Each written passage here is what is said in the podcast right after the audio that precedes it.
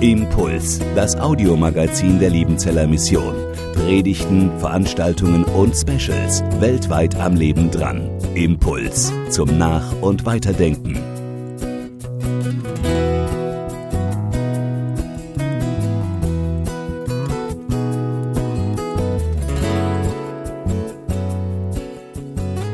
Manche von euch haben unten an der Buchhandlung geparkt und sind zu Fuß hier ins Missions- und Schulungszentrum gekommen. Und dabei fällt auf, dass der Zeltplatz eine Baustelle ist. Unsere Handwerker sind gerade dabei, die Fundamentpunkte herzurichten, die nötig sind für den baldigen Zeltaufbau. Ich kann euch sagen, wir sind schon ein wenig aufgeregt. Denn es ist das neue Zelt, das wir aufrichten. Nach vielen Jahrzehnten mussten wir jetzt das Zelt wechseln und wir haben es noch nie aufgestellt. Spannend. Andere Konstruktion, andere Notwendigkeiten, wie man das aufbaut.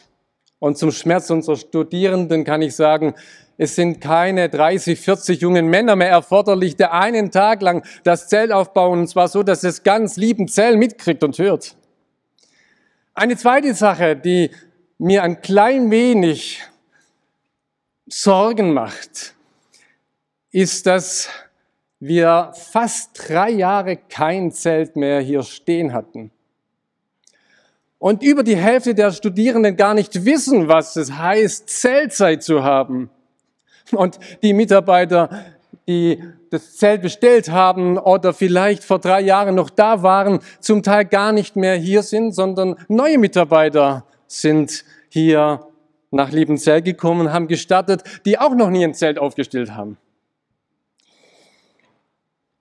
Ich bin froh, dass wir Verlaufspläne haben, Organisationspläne, in denen wir festhalten, wie so ein Zelt aufgebaut wird gewissermaßen Handlungsabläufe nacheinander festgelegt haben, so dass Dritte nachschauen können, wie denn das geht und wie man ein Zelt aufbaut, so dass dann auch tatsächlich zum Kindermissionsfest die Kinder im Zelt Mission erleben und wir Erwachsenen dann am Pfingsten Missionsfest feiern können.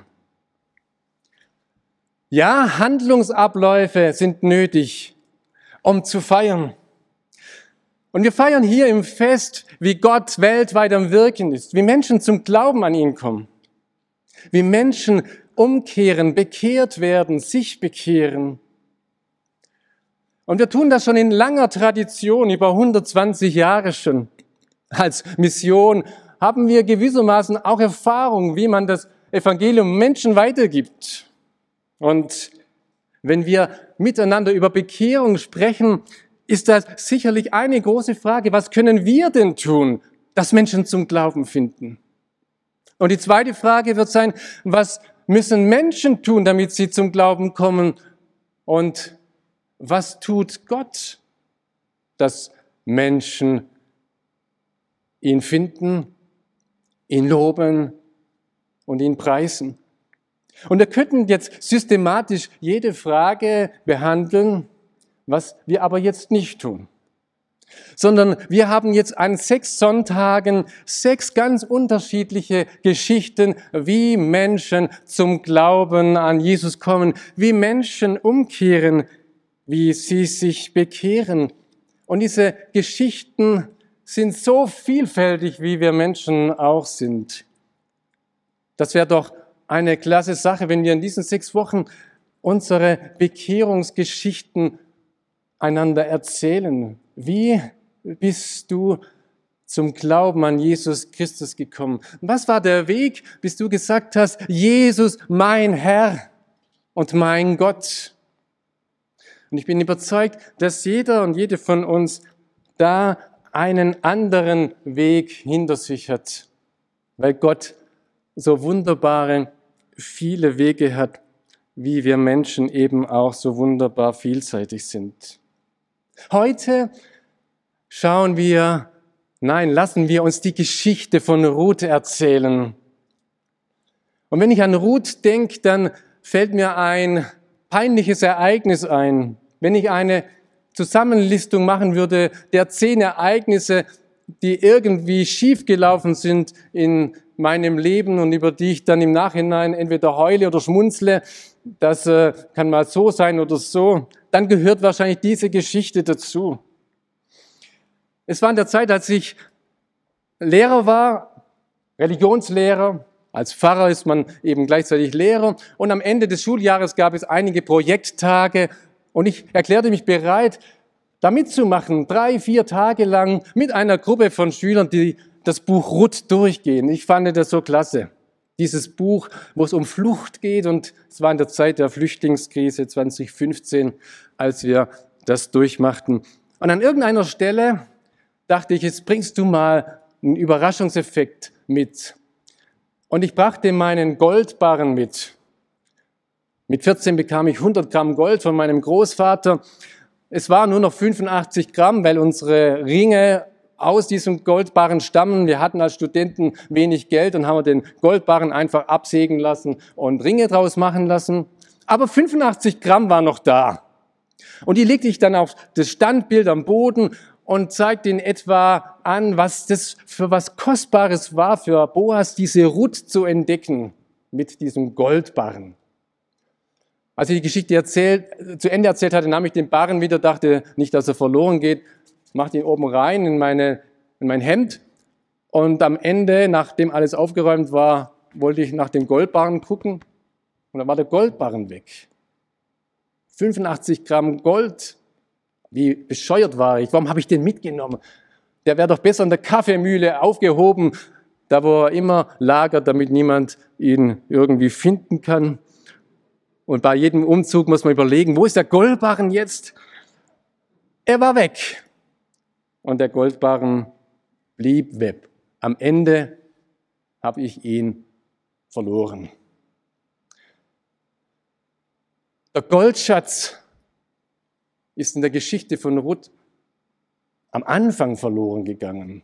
Und es war ja noch gar nicht die Ruth, nach der dieses Buch heißt, sondern es war Noomi und Elimelech, die ganz viel verloren haben die ein Drama in fünf Akten erlebten. In nur fünf Versen wird das zusammengefasst, was man eigentlich kaum aussprechen kann. Eine Hungersnot in Bethlehem, in Brothausen durchleben sie und irgendwie müssen sie überleben und sie schauen in die Ferne über den Jordangraben, über das Tote Meer und sehen Moab. Und vielleicht sehen Sie, dass da drüben es grünt und blüht. Und Sie beschließen, Ihre Heimat aufzugeben und loszugehen, diese vielleicht 50 Kilometer ganz tief runter, 1000 Höhenmeter und wieder 1000 Höhenmeter hoch, durch den Jordangraben hindurch, nach Moab, ins Ausland zu den Moabitern. Sie fliehen, das war der zweite Dramaakt. Und dann kommt der dritte Dramaakt, dass Elimelech einfach stirbt. Mein Gott ist König. Wo bleibst du?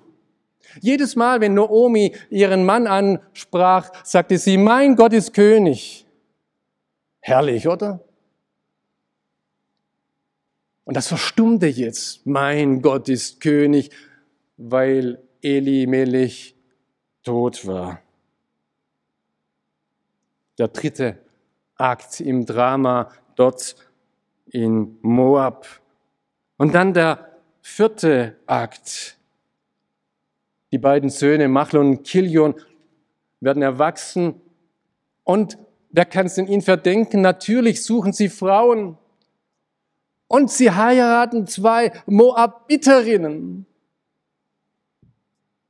Wo doch Moab so suspekt ist wo doch Moab eigentlich nicht zu uns gehört. In 1. Mose 19 wird die Herkunft von Moab erklärt. Moab war der Sohn der Tochter von Lot. Und die Tochter von Lot war mit ihrer Schwester allein übrig, nachdem ihre Mutter gestorben war. Da war es Lot mit drei Frauen und hier war es Naomi, die mit drei Männern unterwegs war und am Schluss zwei Frauen hatte. Lot hatte noch zwei Töchter und sie sagten, lasst uns zu unserem Vater eingehen, dass wir ihm Nachwuchs schaffen. Wir haben doch sonst keine Chance. Und auf diese krumme Art und Weise kommt Moab und kommt Benami, der Vater der Ammoniter, zur Welt. So krumm war die Stadtgeschichte von Moab. Was kann aus Moab Gutes kommen? Wir haben doch nur Schlechtes erlebt mit Moab, als wir als Volk ins verheißene Land einkehren wollten. Da mussten wir durch Moab durchziehen. Und dann heißt es in 4. Mose, dass die Töchter Moabs mit Israel hurten. Und zwar brachten sie Israel dazu, dem Baal Peor zu opfern. Sie brachten Israel vom wahren Weg ab. Sie verführten sie, dass sie einem anderen Gott huldigten. Das waren die Moabiter. Und jetzt sitze ich mittendrin als Naomi und habe noch Schwiegertöchter aus diesem Volk.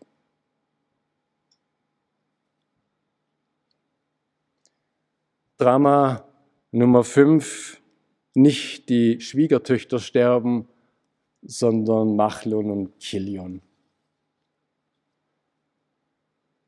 Was muss diese Frau Naomi durchgemacht haben? Kann sie überhaupt durchhalten? Kann sie überhaupt noch glauben? Kann sie ihrem Gott noch vertrauen? Oder ist es doch besser, Baal Peor oder Chemosh zu vertrauen, von dem im Alten Testament siebenmal die Rede ist als der Gott Moabs? Naomi beschließt, zurückzukehren. Naomi beschließt, neu anzufangen. Naomi kehrt um, sie bekehrt sich. Und sie hat auch einen Grund gefunden. Sie hat mitbekommen, dass Gott sich um sein Volk kümmert, dass er sich wieder angenommen hat, dass Gott gnädig ist, dass Gott barmherzig ist, dass seine Barmherzigkeit kein Ende hat. Und jetzt gehe ich los diesem barmherzigen Gott entgegen. Trotz allem, was ich erlebt habe. Und als sie in Bethlehem ankommt, da schüttet sie ihr Herz aus. In Rot 1, Vers 20 lesen wir, sie sprach, nennt mich nicht nur Omi, sondern Mara, denn der Allmächtige hat mir viel Bitteres angetan. Voll zog ich aus, aber leer hat mich der Herr wieder heimgebracht. Warum nennt ihr mich denn nur Omi? da doch der Herr mich gedemütigt hat und der Allmächtige mir Leid angetan hat.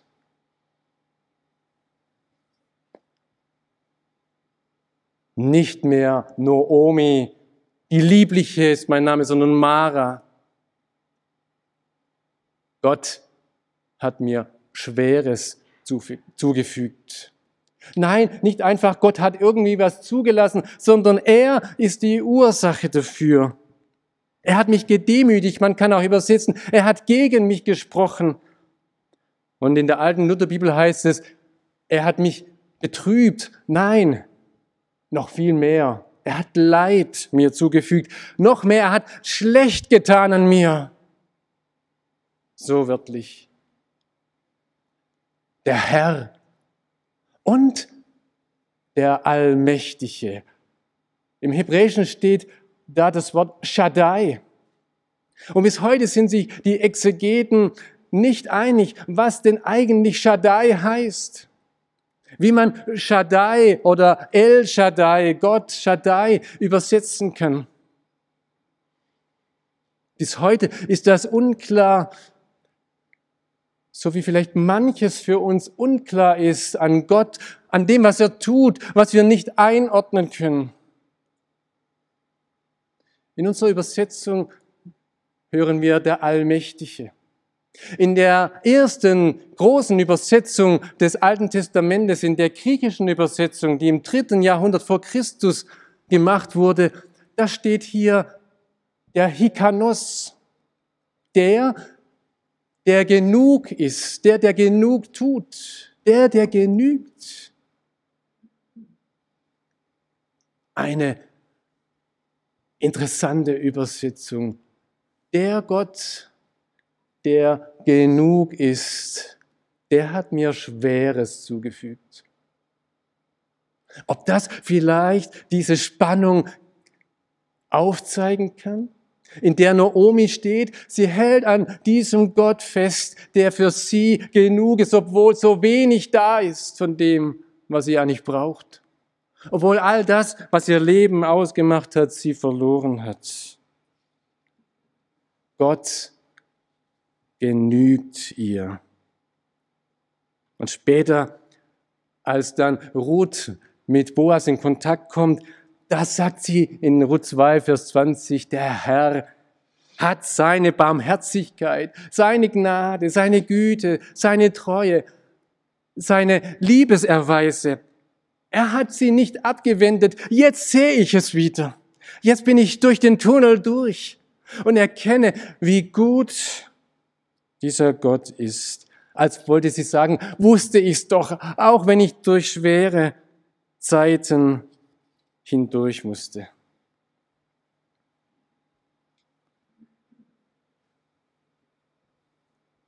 Die Naomi, die ist ja uns sehr, sehr nahe. Auch jetzt, besonders jetzt. Schwere Zeiten, keine Erklärungen für das Leid, aber die Gewissheit der Glaubenden, er genügt. Und er führt durch. Kommen wir zurück. Zurück zur Naomi mit ihren beiden Schwiegertöchtern. Naomi beschließt, zurückzukehren. Und sie will alleine gehen, sie will neu anfangen. Und mit allen Möglichkeiten, die ihr rhetorisch zur Verfügung stehen, fleht sie die beiden Schwiegertöchter Orpa und Ruth an, da zu bleiben. Oder wenigstens dann von der Grenze, wahrscheinlich waren sie unten im Jordantal, dann wieder umzudrehen, zurückzukehren, sich zurückbekehren, da wo sie herkommen.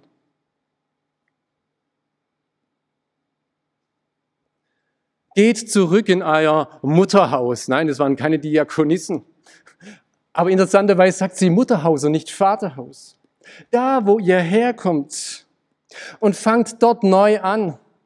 Und mein Herr, mein Gott, möge euch Barmherzigkeit geben, dass ihr Ruhe findet in euren Familien, in eurer Religion. Geht zurück zu eurem Volk, zu eurem Gott.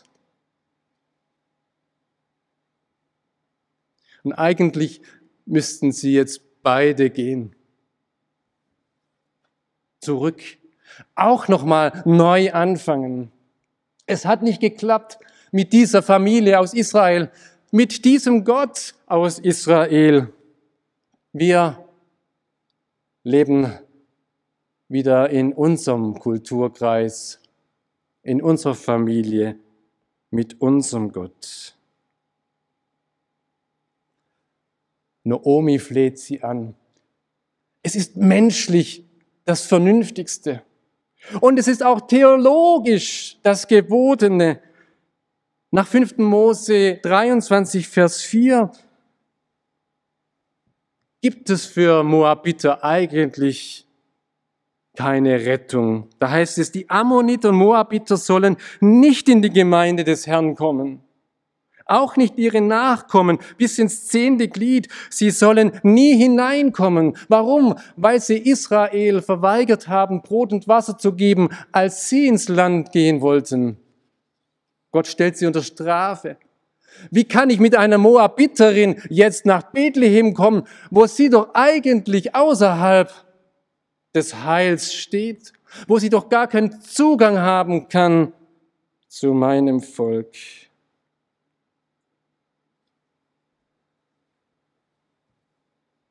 Sie will partout Rot nicht mitnehmen. Und was sagt Ruth?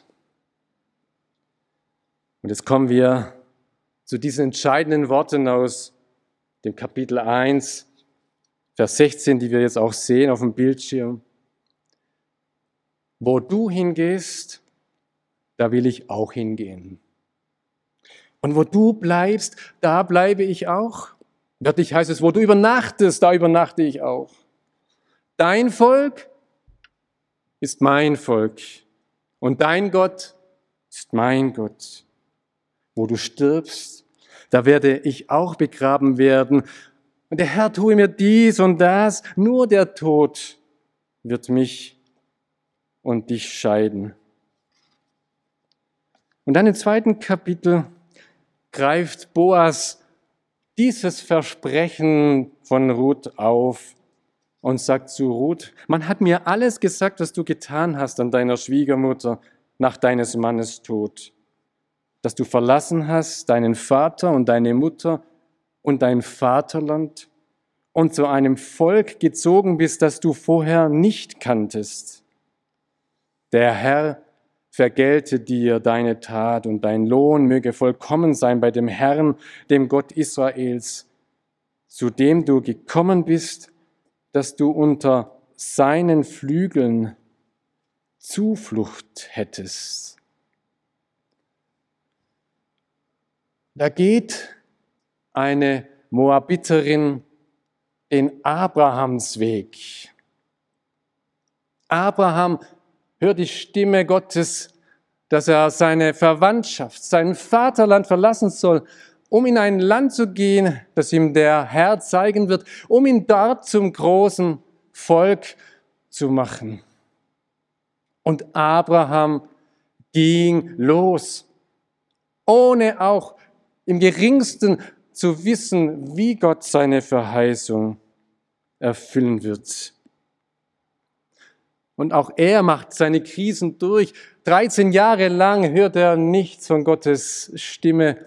Und dann in Genesis 17, als er 99 war, die Offenbarung Gottes. Ich bin der Shaddai, der Allmächtige.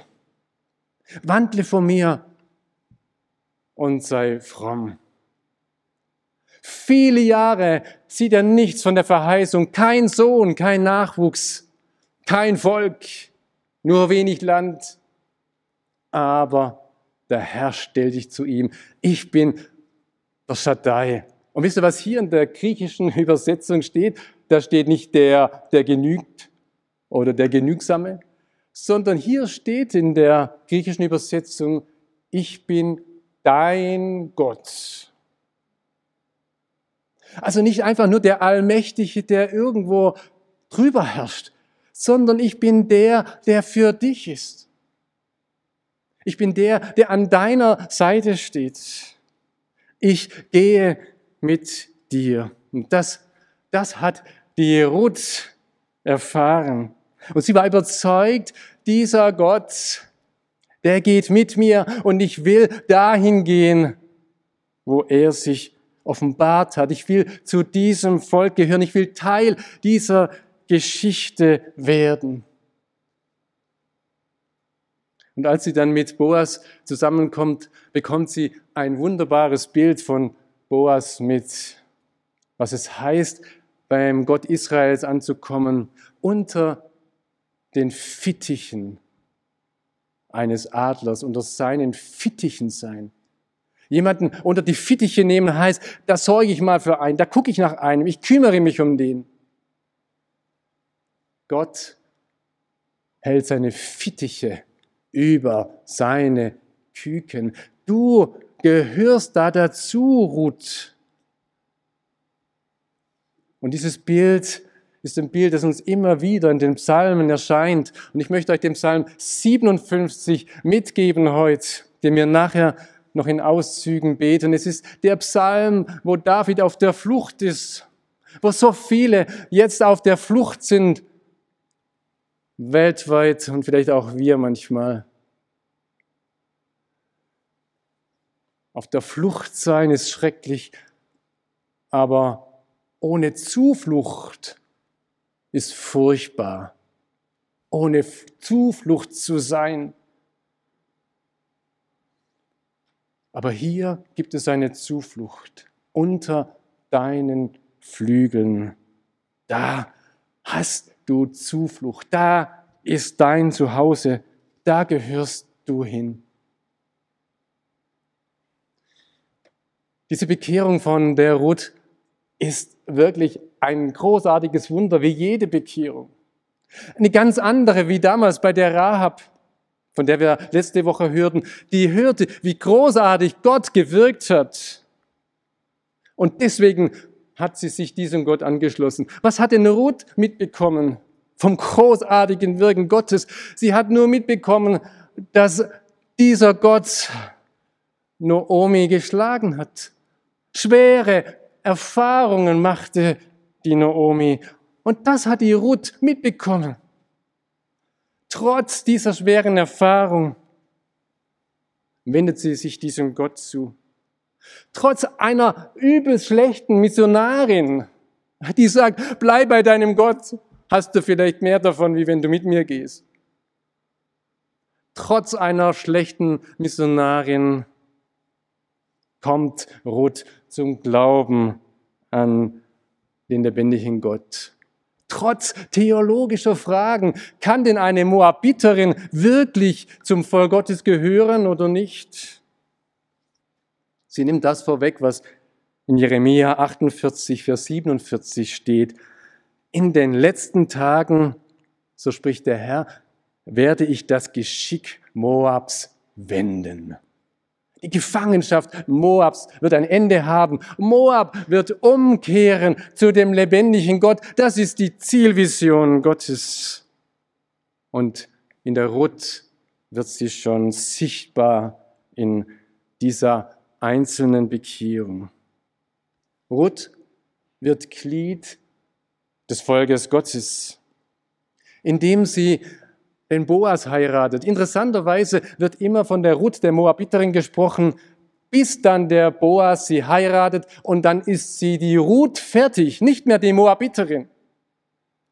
Die Geschichte, die Herkunft hat keine Bedeutung mehr für das, was jetzt kommt. Sie gehört jetzt zum Volk Gottes. Sie gehört jetzt zu, dem, zu der Glaubensgemeinschaft. Im Missionskontext wird das durch die, durch die Taufe besiegelt und sichtbar. Da kommt einer zum Glauben an den Gott Israels. Er lässt die Götter seiner Väter hinter sich, wie schwer das auch ist, seine Familie und den Glauben der Väter hinter sich zu lassen. Aber da, wo Gott ruft, da gehen Menschen diesen Weg auf die Gefahr hin, dass es zum Bruch mit der Familie kommt. Aber sie Sie entdecken eine neue Großfamilie. Alle, die glauben, die zum Leib Christi gehören, die sind Brüder und Schwestern, Mütter und Väter. Jetzt gehört sie dazu, die Ruth. Und jetzt, jetzt darf sie erleben, dass Gott ihr einen Goldschatz schenkt. Der Obed der Sohn, einer, der dient, einer, der Knecht ist. Ja, so nennt sie ihn, weil sie selber merkt, ja, ich durfte und darf diesem Gott dienen mit meinem ganzen Leben. Und mein Sohn soll es auch tun. Und der Enkelsohn von Obed, wir wissen, das ist dann David, der Knecht Gottes. Und später dann Jesus, der großartige Knecht Gottes der uns allen gedient hat durch seinen Tod und durch seine Auferstehung.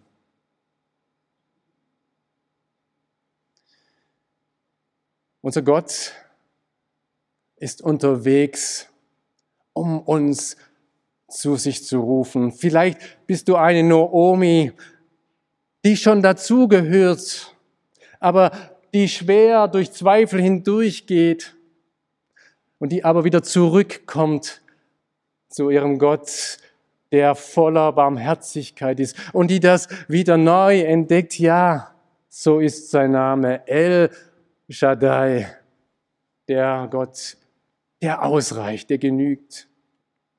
Vielleicht bist du auch eine Ruth, die eben von diesem Gott bisher noch nichts oder nicht viel oder nur vielleicht Verschobenes gehört oder gesehen hat.